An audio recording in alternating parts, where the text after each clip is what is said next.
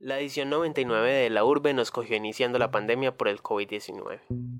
Bajo la marcha encontramos maneras de continuar con el proyecto y decidimos salir mediados por las pantallas. Esta fue la primera vez que de la urbe salió enteramente digital. Sin embargo,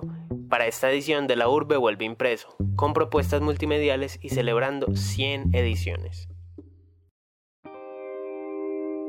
Cuatro momentos. De historias. Un podcast de De la Urbe.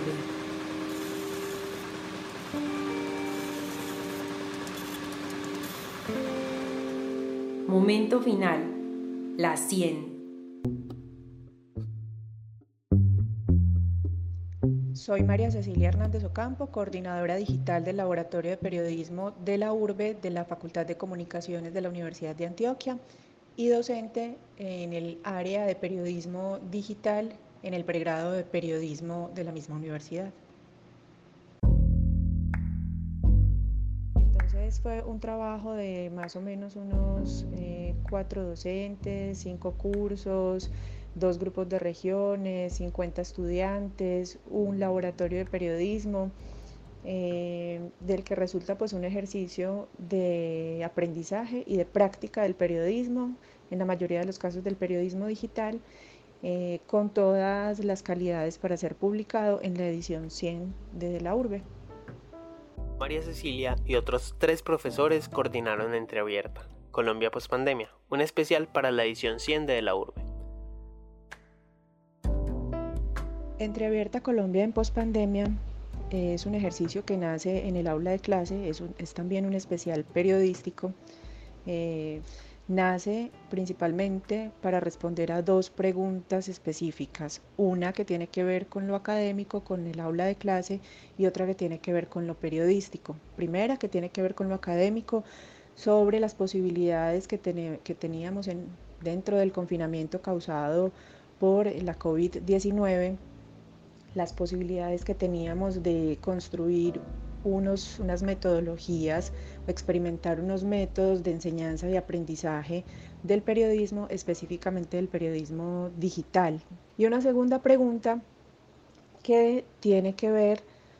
con eh, cómo con ese ejercicio que estuviéramos haciendo o ese ejercicio que emergiera de ese proceso de experimentación, cómo responder como periodistas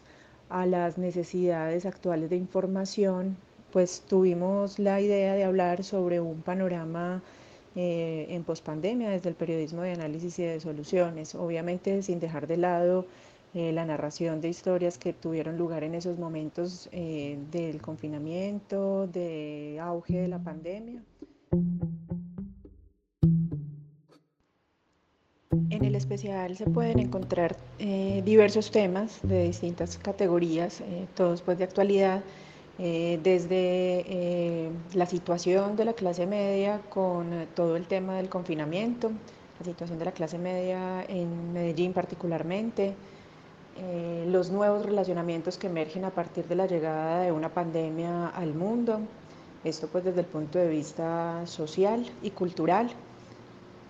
la vida nocturna en Medellín, particularmente las discotecas y los teatros, eh, los materiales, el aumento de los materiales de un solo uso eh, y cómo esto daña el medio ambiente y cómo se ha agudizado a partir del confinamiento y de las cuarentenas. Eh, entre otros temas pues que, que, son de interés, son coyunturales, pero que además no pierden vigencia, como la educación es, un, es uno de los temas más importantes y más gruesos que vamos a abordar en el especial desde todo punto de vista, empezando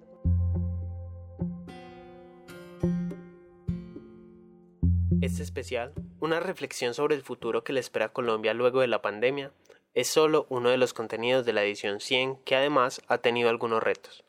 Juan David Alzate, coordinador del laboratorio de la URBE, llega al relato. El reto principal de, del laboratorio cuando se vino esta pandemia fue eh, primero pues observar cómo estaba todo el equipo en términos de conectividad y qué tanta posibilidad teníamos de, de por lo menos inicialmente conversar y sostener esas conversaciones que son importantes a la hora de diseñar proyectos investigativos. Pero el segundo reto Eh, también muy importante es entender que hay un periodismo que hay que hacerlo desde sentado desde la pantalla y empezando a buscar contactos y, y buscar que, que, ya la calle no estaba disponible pues por las condiciones en las que estábamos. Y ese reto digamos que lo asumieron muy bien eh, estudiantes y profesores, toda vez que, que se logró eh, sacar a la luz una edición 99 que, que, daba como resultado también esa experiencia del confinamiento. Eh,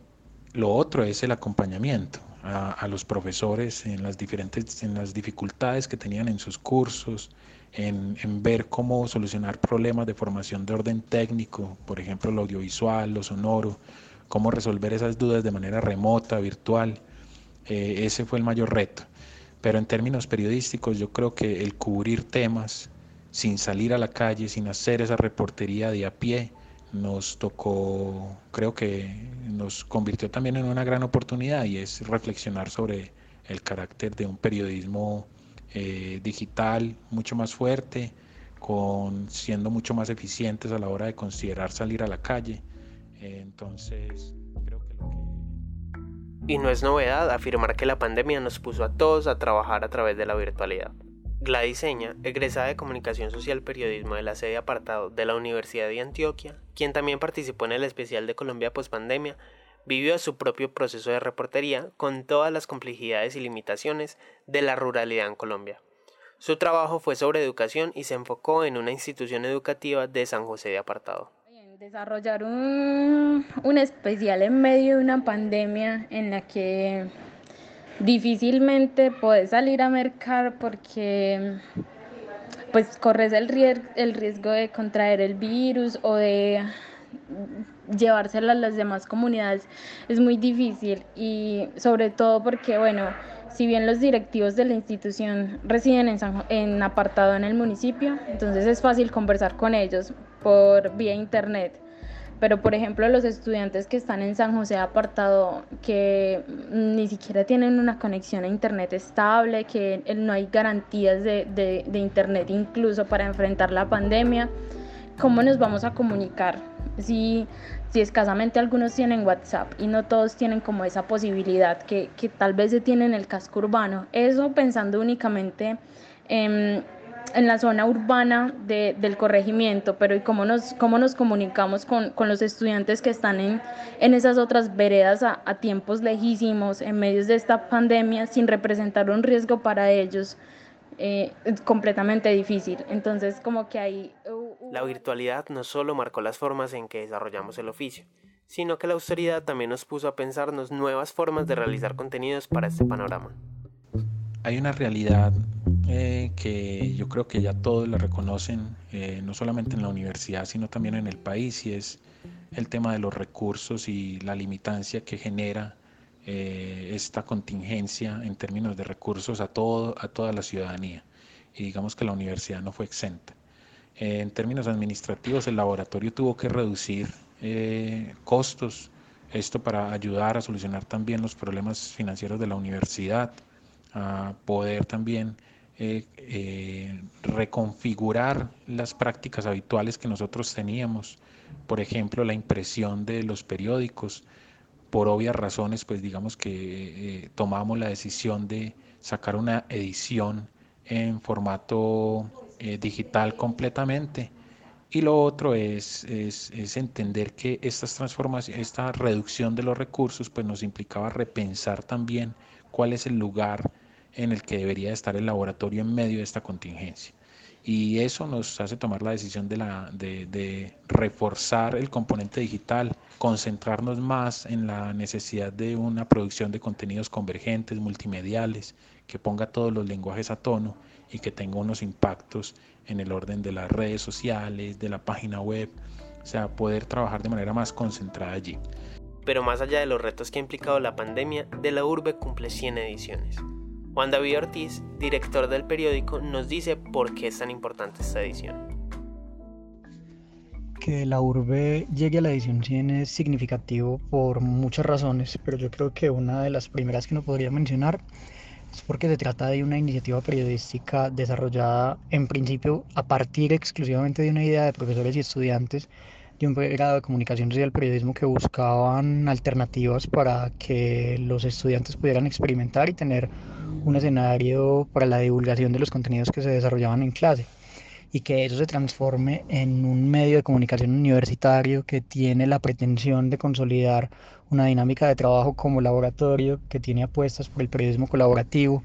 que además se ha convertido en un referente a nivel nacional sobre el papel del periodismo universitario más allá del escenario de aprendizaje y de formación de los estudiantes o más allá del escenario para la publicación de contenidos de clase, pues constituye un hito que yo creo que hay que reconocer y valorar.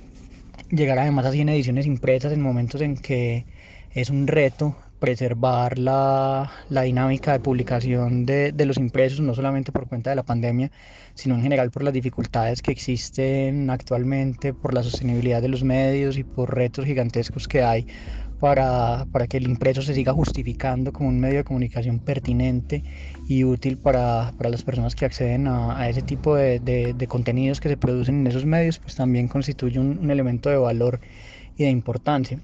Pero además porque yo creo que en el caso de la urbe hay que conjugar varios elementos y es no solamente la lógica de medio de comunicación, que yo creo que hay que preservarla también y defenderla, en tanto es un medio de comunicación que le cuenta cosas a la ciudad, que le cuenta cosas a su entorno, que permite eh, desarrollar formas diferentes de comprender lo que no se desarrolla en, en, otros medios de comunicación o lo que se aborda de otra manera en otros medios. Pero además, en, en el caso de la urbe, el, el, el valor del aprendizaje y del ejercicio colaborativo y de diálogo estudiantes-profesores eh, y de diálogo entre la universidad y la ciudad también es fundamental. Este episodio contó con la realización general de Mateo Ruiz Galvez. Las voces adicionales y la edición son de Sara Mesa Pérez. Nuestro editor general es Alejandro González Ochoa. Puedes escuchar los demás episodios de la serie en Spotify, Deezer, iBox, SoundCloud y TuneIn. Búscanos como de la urbe. Somos el laboratorio de periodismo de la Facultad de Comunicaciones de la Universidad de Antioquia. 100 ediciones, cientos de historias. Celebramos a De la Urbe y le deseamos 100 más.